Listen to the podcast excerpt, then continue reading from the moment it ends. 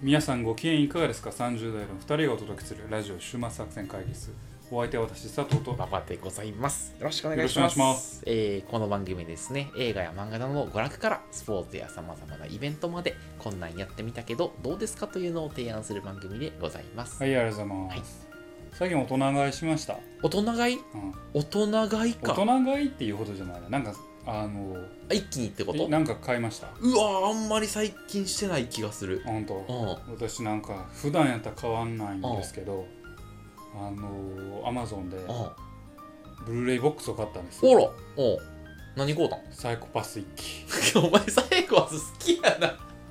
このラジオ何回出てくんこねん、サイの。ラジオはサイコパスに支えられてますかあらサイコパス一期のブルーレイでシナリオブック付き。でしかもそのブルーレイは新編集版ってあの知ってる？知らん。もともとエピソード22話かな？ぐらいなんと新編集版は1話と2話をガッチャンコして映像足したり引いたりして11話になってるやつが11作品。1時間で11話とかな。でオリジナルは22話。30分の22話。あじゃあうんうんオッケーオッケーオッケー。でシナリオもついてる。ブルーレイブックス両方ついてる。はあ。の旧旧版も新版もついてる。ブルーレイボックスを買って。あかぶってるわけやな要するに。そうそうああ。被ってでもあの旧版にはないストーリ映像もちょっーとある。があるし新版には旧版の一部あった映像がなるほどなるほど。なってるから。うんマニア向けやなそれ。うん。そうそう。でシナリオもあってシナリオも読んでんねんけど。読んでんのか。あ。めっちゃええわ。めっちゃええわ。あそうか。うん。何がええの？サイコパス一期はあのーよううまいな。あ脚本が？脚本が。うまい。うまいと思う。真似したいわ。真似したい。と思っていろいろ。あまあ世あの界観2期はやっぱり今見ても3期は俺あんまり悪い評価しない、あしない？うん、三期も良いと？良い気がしてきた、うんお良い2気がしてきた。期がいまいちじゃないかなと思うそうなの？ってきたあら。2期がいまいち、どういう観点で？うん、けど2期をもう一回見直さなあかんな。ああちょっとあ偉そうなこと言うにはやっぱ言うにはもう一回見直さなあかんそうそう、とん、なんかいや1期はやっぱ抜群にいいよキへー。ャラクターもいいし、あうん、もうあのみんないいね。でもこれもいいしか言わあないいいしまあキャラクターそれぞれ立ってるよねサイコキャラクターね。立ってる、ううん。んあのシナリオブックをなんで買ったかっていううんうんがあるのがいいかないいよかったかっていうと、うんやっぱりその時の意図がちゃんとあるんですよ。映像だとわからない意図が、うん。うんえ意というのはキャラクターの意図ってこと？キャラキャラクターの意図というか、まあ、作者であるあの名前を忘れちゃった。うろぶち源さん。うろぶちさんの意図。あうろぶちげんさんのそのはああのー要は実は考えたことみたいなのが書かれてるってそうこ書き状に、とうん。えー鴻上、うん。えーほにゃららを思いながらほにゃららみたいなことを書いてるわけ。あちょっと小説版っぽいのね。そうそう、はいではいはいはいでもす映像だとわかんない。ああああああなるほどね。うん。だからまああの鴻上がまあまあまあまあいいやついい人やけど、うん。まあちゃんと作中でもうんなんかあいつ両面ある。なみたいなうん。猟犬としてうん。の鴻上とうん。警察官としての鴻上うん。2つあるよねみたいな。それがせめぎ合ってるよねっていうのがまあけど見てたらなんかなんとなく鴻上ってまあいいやついいやつでなんか正義の信念のあるやつだけどちゃんとそのシナリオ上は、あの茜が鴻上のその二面性っていうのに戸惑うっていうのいがちゃんとへーこあるんだ。うあの裏側で書かれてて、はいはいまあ実際あの映像でもそうなってはいん。ねんけど、うそこをね繊細に読み取るの大変やもんな一個一個な。ちゃんと、あのシナリオ上書かれてて、より深い理解ができるっていう、マニア向けやな。っていうのがあってうんとても。あの国塚と唐の森がうん。やっぱ女性的なあのあの体の関係がある。っていうの作中でも、うまあ、見て映像見てたら分かわかんないけどちゃんと、うん。あの言語化されてる。言語化されてるから、あの常時終えた後であるっていうのを書いてある。からそんなことも書かれてるの？書いてあるからあのそれが映像になった時うん。にちょっとなんかこう服装直しながら出てきたみたいなああので描かれたりしててやっぱりあいつらレズレズっていうかまあそういう関係なんだなとあかっていうのより深く。なるほどそうちょっとそれね確かにいいさなんか自分が好きな作品だとねもうちょっと詳しく知りたくなるもんね。そうそうそう。うん。だからもうとてもうん。とてもいいですみねそうか満たされたんか。満た。された。だからうん。あこの時ジョージ終えた後やってんだ。常時終えた後やったんやなまあな、うん。うん、まあそういうこと。だからぜひね。うん。だからもうこの勢いでブルーレイボックスシナリオブック付きのあやつ。2も買っちゃう？2も3も買おうかなって思ってるぐらい。そうか。あ確かになんか3うんを買ってもいいな。2ちょっとちょっともうあれやけど。え2よくないの？2いいやん。うんまあうん。2もう音階見るわ。もう一回見てくれ、ううんん俺2好きやから。うんそうな3はあかんと思ってるけどいや今だに。3は案外いいんじゃないかなって。ちょっとちょっと最近見直し始めて評価変わってきたね、うん、ち3の。ょちょっと見直してきた。ああああまあそうやな、えでまあ。もう一回やるじゃんこのあの2と3を見直すやつ。またサイコパス。またサイコパスやるみたいなまあどうせね4期あるから4期になったらね。うん、4期ある。確かに4期ある時にまた振り返ろうか振り返りましょううんそうしようか。というわけでね今日大人買いしましたとそんな話でございました、引き続き聞いてください。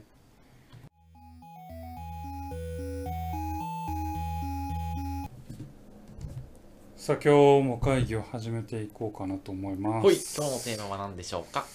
えー今日はですねえーっと前には一人喋りでほ喋ってましたけど、うはい。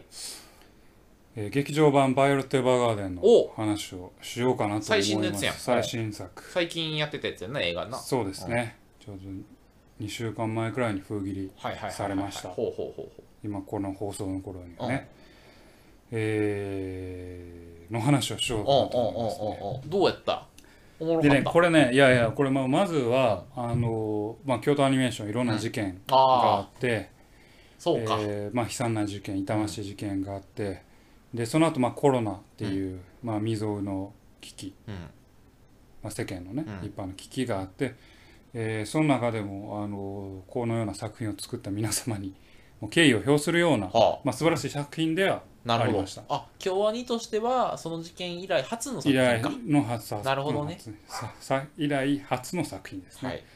なのであのクリエイターの方々、うあの努力が、まあ、うんすごく感じられる、まあうまあ、んそもそも絵が綺麗やから、あのまあ、よくあんなことがあって、うんえーコロナもあってうん。やりきったなとはいう感じでございますね。うんただ、まあ、今回の感想私のね、うん。えー感想はちょっとそれはそれとしてまあそれとして、うん。ちょっとお話をさせていただきたいな、忖度はせえへんぞと忖度はなしでちょっと行きたいかなと思います。うまあ、そのクリエイターの方の努力とか信念とかを、あのにはもう当然敬意を表した上で、まあ、それに忖度し始めるとなちょっといろいろ感想をややこしいからな。言であのですね、まあ、これまあ今回どういうストーリーが、まあ、そもそも「バイオレット・エヴァーガーデン」っていう話が何の話かっていうと、まあえー、とちょっとヨーロッパみたいな架空の世界ですよ。えーとまあ、自動手記人形っていう、まあ、大筆業がうん。あったわけですね、動手記人人形形ってうん。ドールと言われる、うん。うんあの大筆業がありましたよと。手紙書くの？手紙を書くと。でそこで活躍する、まあ、あ活躍するというか、うん。そこに生きる、まあ、バイオレット・エヴァーガーデンっていう少女のお話とほいうことなんですうよね。なるほど、うん。であのーこの劇場版の前に、まあ、アニメがあって、アニメがあって外伝の劇場版があっうんてで今の今回の劇場版に至るあそうなんいうことなんです、あじゃあアニメの続きなのね。アニメの続きなんです、はいはいはい。で、えー前回前回というか前作のあの外伝の劇場版、うん。で、えー結構僕が大事なポイントだなと思ってたのは、エッフェル塔みたいなあの電波塔が立ち始めてるんですよ。作中の中でね。うんうんうん。でその中で電あの電話の登場と、うん。えー電灯の登場、うん。まあ、あるいは電車の登場っていうのが、うんうんうん。まあ、少し匂わされるなるほど。わけですよ。あ進化が。進化が。科学技科術の進化がね、もう要はまあ明治明治大正？まあ明治時代とまでは言わんけど、うんうんうん。まああんまりもう手紙がまだつ主流の通信手段うんなるほどなるほどなるほど。だった。うん。中でう電話というのが生まれようとしてたと。うんうん。でまあそれっていうのはもう手紙の業のまあ廃業にもにもつながってくる、まあまあね郵便業の廃業にもつながってくるようなことだから、えー結構シリアスなことかなと思って、まあ、外伝のお尻の方でそれは語られて、うんきっと次の劇場版にはこれが結構キーになってくるんだはろうと、いはいはい言ってたなそういえばそなれと主人公のドラマっていうのがどう絡まっていくのかっていうのがまあ見どころになるだろうと僕は思ってたのでまずそ結論から言うとそこがちょっと僕残念だったポイントなんですよ。違うかったの？あの電話のと台頭による、うーまあその影響っていうのは少しだけ語られるんだけど、作中にはあんまり本質的な影響はないことなんですよね。だから僕ちょっとそこにクエスチョンがちょっとついついちゃったというか、まあ、僕の好みの部分もあるんですけど、うん。ついちゃったというところうん。ことでございます。で大きいストーリーは、うん。要はあのそのバイオレット・エヴァーガーデンっていう主人公は、うん。えーまあ、アニメのところでは、えーっとまあ、軍事兵器というか、うん。えー兵士として育てられた孤児だったんですよね。ああなるほど、うん、兵士としてはそうだでその兵士として育てられる中で、えーまあ、一人の女性として、えーまあ、愛をかけてくれた、うん。あー主人公ギルベルトあ主人公じゃなくてギルベルトっていう男性がいたんですうんうんうん。で、えー、と一応作中では、えーギルベルトはこの戦場で死にかけて、うん。バイオレットは救おうとするんだけれども、生死不明になってしまうでバイオレットは、えー戦場で人を殺すしか知らなかったんだけれども、うん。分あの大筆業自動手記人形となって、うん。えーいろいろ物事を知っていく。愛を知っていく。感情。心を心を取り戻していくっていうお話なんですよね。で今回の劇場版は、えーその、まあ、バイオレットが、うん。えーまあ、ギルベルトと再会するお話なんですよ。ええ言話ったら。うん言ったら。もうこれもうネタバレでもなんでもなくてギルベルト生きてるってことが分かっちゃってるので冒頭で大体最初の方で分かるんでうんもう言っちゃいますけうんどで僕ここが結構ね賛否は本当は分かれる部分かなっていう。そうなんや、うんうん。作中の中でギルベルトは、まあ、死んだという体うんだったんですよ、はあはあずっと。生死不明だけうんうんどでも、えー、と劇場版の最初の方でギルベルト生きてることがあ生きてるわうん。っていうことがすっとわかるのね視聴者に分かるわけですよ。よこれは結構最初のまず超えるべきハードルかな。ここがちょっと受け入れがたいっていう人はいるかなと思ってそれは僕がそうだったので、まあそんなこと関係ないですうん全然受け入れられるわっていう人はまあ全然するでいいと思うんだけど。えそのギルベルト生きてたらなんか都合悪いの？す佐藤さんは、うん。都合が悪いというかなんだろうな俺の俺のエヴァーガーデンを持っていくんかと。そう持ってかんか。許されへんぞ。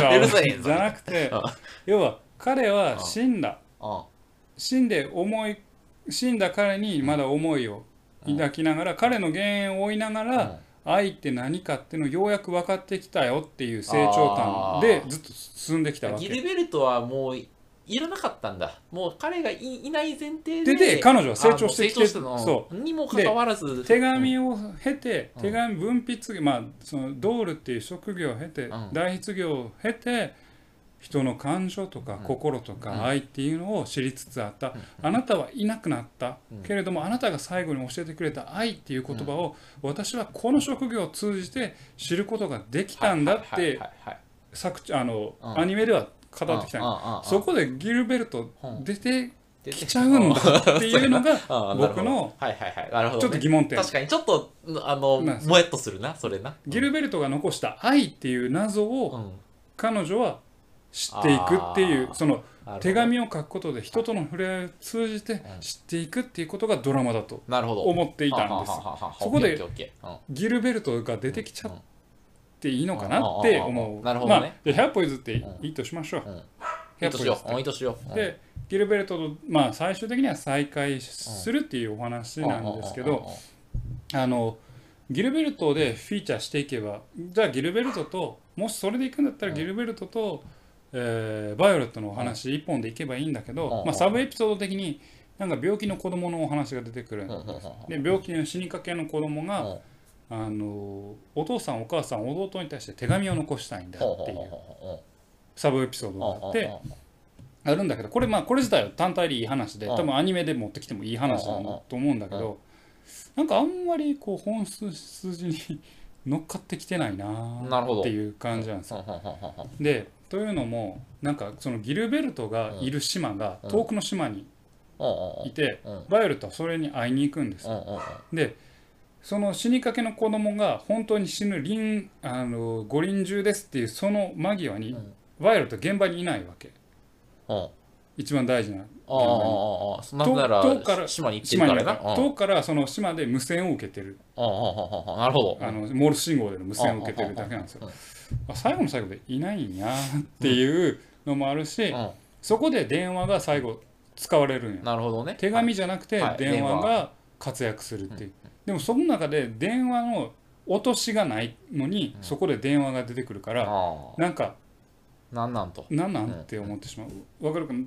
例えば失われるっていうお話をもっと大きくするんだったらうん。多分電話に取って代われる。例えば電話をあの手紙を送りに来た人がやっぱ電話でいいわ。今うん。電話ができたものみたいな感じで手紙がどんどん廃れてってるんやって言ってその郵便あの道路の人たちがなんやねんと。仕事仕事がなく仕なるから事がなくなるよっていうまあちょっと作中でちょろちょろそういうストあのひあのセリフは出てくんねんけど悲惨さがないん全く。だからあ最後で電話が大活躍すんねんけあどあのそそこで電話出すんかい？むしろねあの登場人物を助けるような形で出てくるそう出てきてで電話も悪くないじゃんみたいなキャラクターの一人が言うねんけどなんかこう使い方がうん。ちょっと違うんじゃないかなって思うしね。それがうん。ギルベルトとバイオレットの物語にうん。あんまり有機的に絡んでないんじゃないかなっていう気持ちがして僕はちょっとそこがかなりクエスチョンがついちゃったんですよ。なんか継ぎはぎ感があるの？全体的にね。うん。なんかねちょっとそこがもったいなかったなっていううん。そのアニメだったら一本エピソードになるものをうん。無理きり入れたもんだかうんうん。らちょっとこうアンバランスな感じになってきちゃった。外伝の方うんはあくまで、えー主人公外伝の劇場版の方は、ある少女たちのエピソードをバイオレットが手紙を書く代筆をすることでその女の子たちのドラマを立たせながらバイオレットの成長とか活躍を描くっていう形になっててそれはもう俺はもうあの外伝の劇場版のフォーマットすごくいいと思うんだけどなるほど。それがなんかこう今回の劇場版ではうまくいきてなかったんじゃないかな。なるほどね。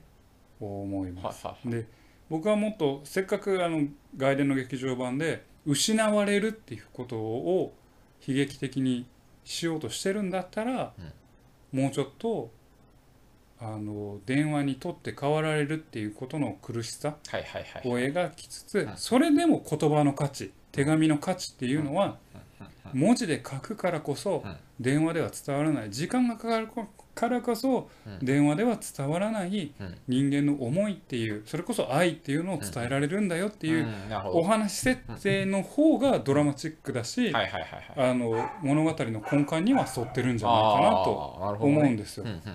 そこで電話の使い方とサブエピソードの入れ方が僕はクエスチョンになってしまったんですよね。あれはそのなんていうの全体的にはさそのギルベルトと再会して仲良うなってまあ言うたらそうハッピーエンドの話。年頃なって終わるわけ年頃になって終わるわけですよ。それはどうなん？A の？A 話なえだからそれはまあいい話でだから全体を見て別にあらはあらというかうん。悪いところはないそういうものだと言えばうん。そうなんだけうん。ど今までの積み重ねからするうん。とちょっとあれギルベルト生きてたんっていうところと手紙の使い方ということ。でがなんかこうクエスチョンが僕はついてしまうんですよ。これ作品の冒頭のは冒頭はすごくいいんですよ。あのバイオレットとかが生きてた時代からずずっと後の時代から始まるんですよ物語が。うへえうんうんうんうん。もう電話なんか一般化しててもう後の時代。現で、代的なね。えーアニメの中で登場したあー手紙を送った人がまだその時小さかった子が、うん。おとおばあさんになってその孫がなんか昔おばあちゃんにはこういう手紙が届いててね。っていうそれがバイオレットが書いた手紙やってんけどそのバイオレットの過去をたぐたどっていくっていうストーリーがうんなんかうん。うんあこれはいいスタートだなって僕は思ったんですよ。はあなるほどと。うんもう第三者を立ててうん。でそれで主人公たちに果たして何があったのかを振り返りながらやるんだ。あこれは間違いなくでそこでも電話が出てるわけですよ。ももう間違いなく。俺の予想ぴったりやろと。いや予想ぴったりですからまああそうだよなと。あ失われていくものの美学とそれでも手紙が残ってたってことはうん。言葉の価値手紙の価値っていうのが魂みたいなのがあるわけだと。そのその描き方やな。これはこれは名作になる予感がするぞってて思ってたらギルベルトとはは生きてるし電話のまあまあそこまで電話の悲惨さ電話に取ってかられる感もないし、っていうかな、うんで主人そのえーっとなんだろうな道家回しというか、あのえバイオレットのかに何が起こったのかをたどっていく女の子の話も冒頭と中ほどと終盤ぐらいしかトントントンぐらいしかなくて、ちょもうちょっと彼女がたどりながらうん。回想でバイオレットに何があったのかっていうのを描いていくフォーマットの方がなんか綺麗なのかなって思って。うん、って思いましたね。なるほど。だからちょっとそこが僕は全体的におお話としては残念なところだったかなと思いなます。るほど。ちょっとフォーマットというかえ演出のところ？お話のうん。持っていき方うん。がすごくもうクソ偉そうなことを言うと、ちょっと僕はそうじゃないかもしれないと思ってしまいました。なるほどなるほどなるほど、うん。だから作品全体のさそうなんていうの？そのストーリーの重厚さというのはその、まあ、要は泣けるかどうかやねんけど、俺が大事にしてるの。泣けんの。ああの僕の周りの人は大体泣いてました。よ泣いてた？けど僕は泣けませんでした、あそう。うん、どうあれなんや？っぱあのやっぱりでもしかも泣いてたのはどこで泣いてたかっていうとうん。やっぱり死ぬ男の子のエピソード。ギルベルトとは関係ないところで。関係ないところで泣いてる人が多かったかあーはなけどまあギルベルトのところではあんまりいや泣いてる人いたと思うけど、うん。スンスンスンスンは聞こえてこなかっあああでもギルベルト俺全く原作何も見てないから分かんないけど生きてたんやみたいになって生きてたらよかったねってなってそれ以上からさも物語を紡ぎようがなくない？たまあけどギルベルトは生きてたけど、自分が、まあ、ギルベルト手失ってるし、うん。バイオレットも両腕失ってるから、うん。義手やねんけあど、もうギルベルトには罪の意識があって、うん。バイオレットが会いに来ても会いたくないと、あああそういう感じね。なるわけですよ、うん。あのやけどうん最終的にうん。なんとか2人は思いが通じて、結ばれると。まあうん。ここまでのストーリーはまあ大体見なくても分かるわけじゃないですか。ギルベルト生きてるとなればね。まあね確かに。うんでだからまあちょっとまあネタバレなんです。あ恐縮なんですけあどなんだけどそうかと思って、うん。まあ確かに。でもうそこまで行くとさあのささ佐藤さんの好きなちょっと高校生のその恋愛みたいな感じになるじゃないちょっと。うん。なんか、うん、そういう純粋な恋愛ものとしてあだから楽しめるんじゃないの？あのこの映画だけ見たら、いい映画だなって思う人いると思うよ。多分ただ過不足なくうん。過去に兵士としてこうやってて、えーまあ愛すべきギルベルトが死んで、あえーそこから大失業になって、うん。まあ、自動手記人形になってうん。っていう語られた上で、いろんなエピソードがあってこうなるからこれから入った人は多分分かると思うけどアニメ見て外伝見てこれに挑むと僕は片すちょっとうんっていうところがあった。なるほどね。うん、生きてたんかい、我生きてたんかい。ってなってしまった。なるほどね。残念やな,、はいなだからまあじゃあどうするのかっていうと、俺も別にその偉なんか何にもアイデアないけど、うん。まあギルベルトが残したもので愛を知るっていう形に落とし込んでいく方が良かったかなと思うんだよね。はいはいはいはいはい。うん。うんで結局やっぱりその手紙あの電話に奪われる手紙が奪われるっていう危機ももうちょっと煽った方が失われるっていうことをもっと演出した方がで結果的にはもう失われてるんですよ。いうん。手紙ね。そうやね。であまあ、手紙はまあもちろん文化として生き残ってるけどその過去になったらその CH 社だったかな、うん。っていう会社がその道路を提供してんねんけど、うんその会社はもう潰れて、うん。あ潰れてというか閉館して、うん。あの記念館になってるおわけですよ。郵便事業がもう国に接収されうんうんうん。接収というか国の事業になって、うんもうそのあの民営は民間はなくなったという話なるほど。うんはいはいはいはい。結局なくなってる話だねんからじゃあそこはもうちょっと煽った上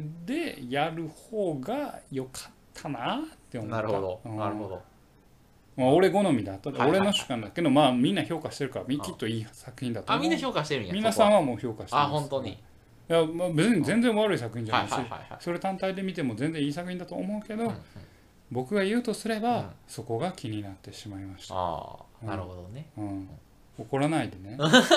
本当に。前一回天気のことかな。じょあのあでちょっとそうすごい、あディスってちょっとなそこから。あディスってたのはあんたやけどね、私やな、うん、俺がディスだな天気の子は。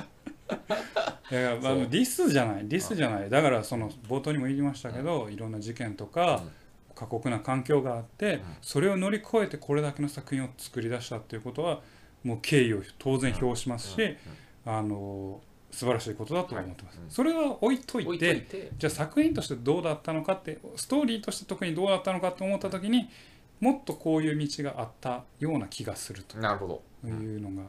だからそそこにちょっと疑問があります。僕は外伝すごく良かったと思うんですよ。はい劇場版の外伝は。はははあのまあ、佐藤さん珍しいよね。そういうなんかちょっとさそのちょっと萌えな感じというかの女の子が出てるさ作品をさ割とハマるのめ珍しい？よまあねいや萌えっていうほどあのちゃんと人間ドラマだったと萌えっていう感じなん。だう例えば京アニのさ、うん、はいえーで言えばさあの軽音とかあるやん。はいはい俺あ軽音とか別にそんなにうん、うん、日常系のやつな。あ日常系のうん。やつあんまりあと評価とか。はいはいはいはいはい、うん。あけど響きユーフォニアムは見てたかな。けどどっちかっていうと結構うん。シリアスな方が、まあ評価とかもシリアスなんかもう分からんけど、うん。評価一個も見たことないねんけ俺ど私気になるんですみたいなやつそうそうそうそう。小説説は読んでんけど。あ読んだんや？小説だけ。でもあんま小説読んであんまん。アニメいいかなって。まあそんなことはいいねんけうん。どあのアニメ僕すごい好きだったんですよやっぱ泣けるうん泣けるというかちゃんとこう主主人公の感情の成長端愛を知るとは何かっていうのの成長端なのが良かったんだけどまあそういう意味ではまあ最後の結末としては僕が望んだ結末ではなかった。もちろんいい作品であることは否定は一切しないけれども。うんそうだね。我生きてたんかいが俺はほんま気になってもて、すすぐやな、ううん。ん、割と序盤から気になってて。な序盤から。我生きてたんかいっていうのが気になったっていう。なるほど。いやそれであ愛をさ知ったさエヴァーガーデンがさその愛の現実を知ってさあ愛ってこんな感じやって ちょっとさ幻滅していくみたいなさ。最悪やな最悪やな いやなんかそういう話なのかなって一生思って。そう。なんまあか普通にハッピーエンドやしいい話ですよ。綺麗なおお思い出に思い出にししとけばよかった。いやいやいや。いい話なんですけど、まあそういうね。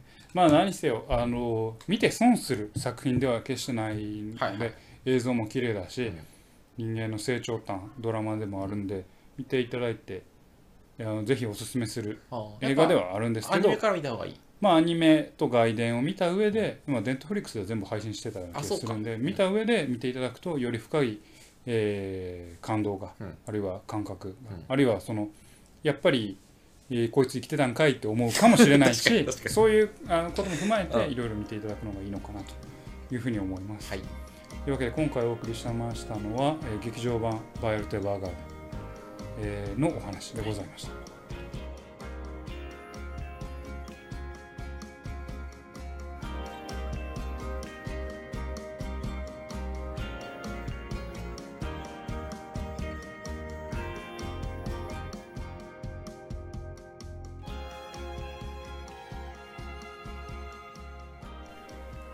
週末作戦会議室でお便りをお待ちしております。お便りやポッドキャストのメモ欄に記載されたリンクへでアクセスいただき、終幕作戦会議室ホームページ、メールフォームよりお願いします。またお便りもツイッターもやっています。週末作戦会議室ぜひ検索ください。お便りやツイッターにいただいても結構でございます。はい、ありがとうございます。というわけでね、今日はまあアニメの話でしたけど、バイオレット・バーまあ、ぜひ見てください。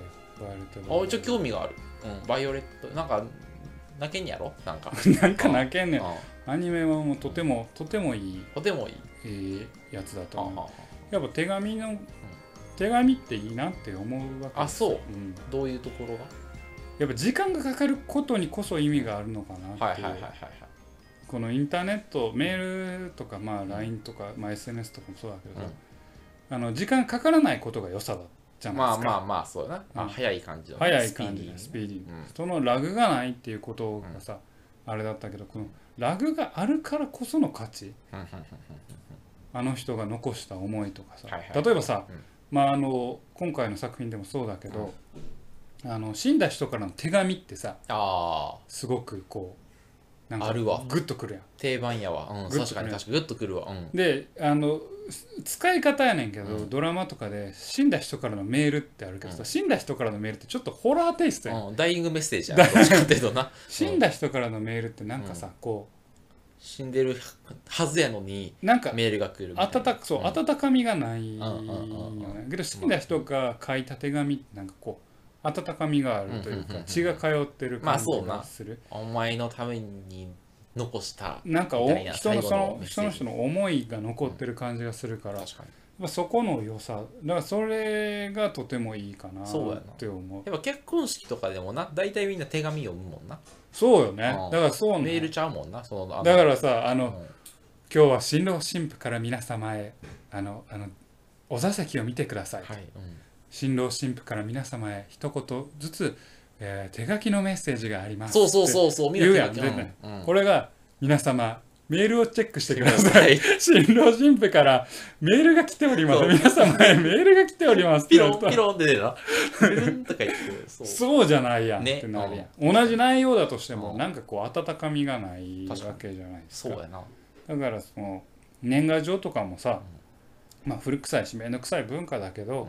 やっぱり文字書いた文字の温かみっていう血の通った文字の温かみ、手間がかかるからこそそこに人の信念とかうん。思いが宿るっていうのは、まあまあわかるかなって、まあ確かに。ね、うん。うん。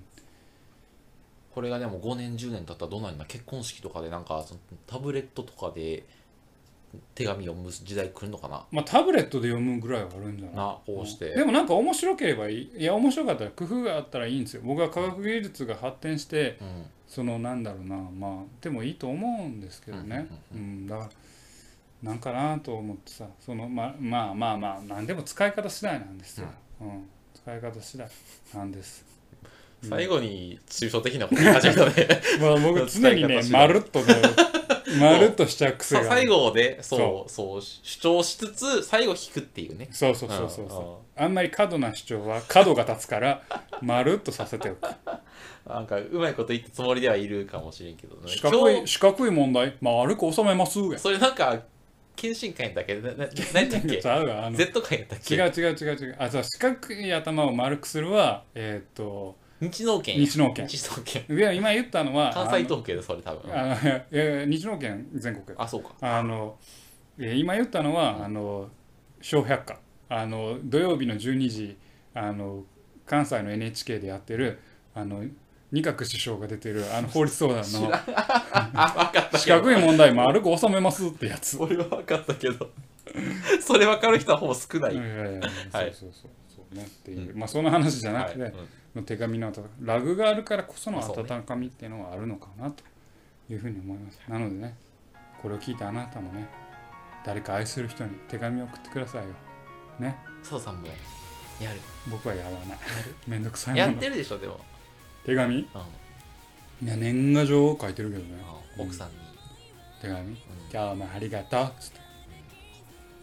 一生幸せにするって、一生幸せにするうん。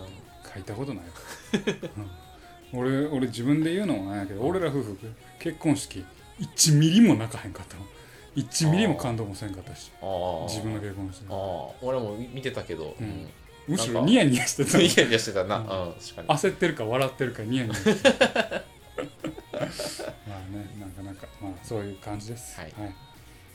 というわけでお送りしてまいりました、ラジオ週末作戦会議室。本日はこのに手を開きお相手は私佐藤と。頑張ってございました。また聞いてください。さようなら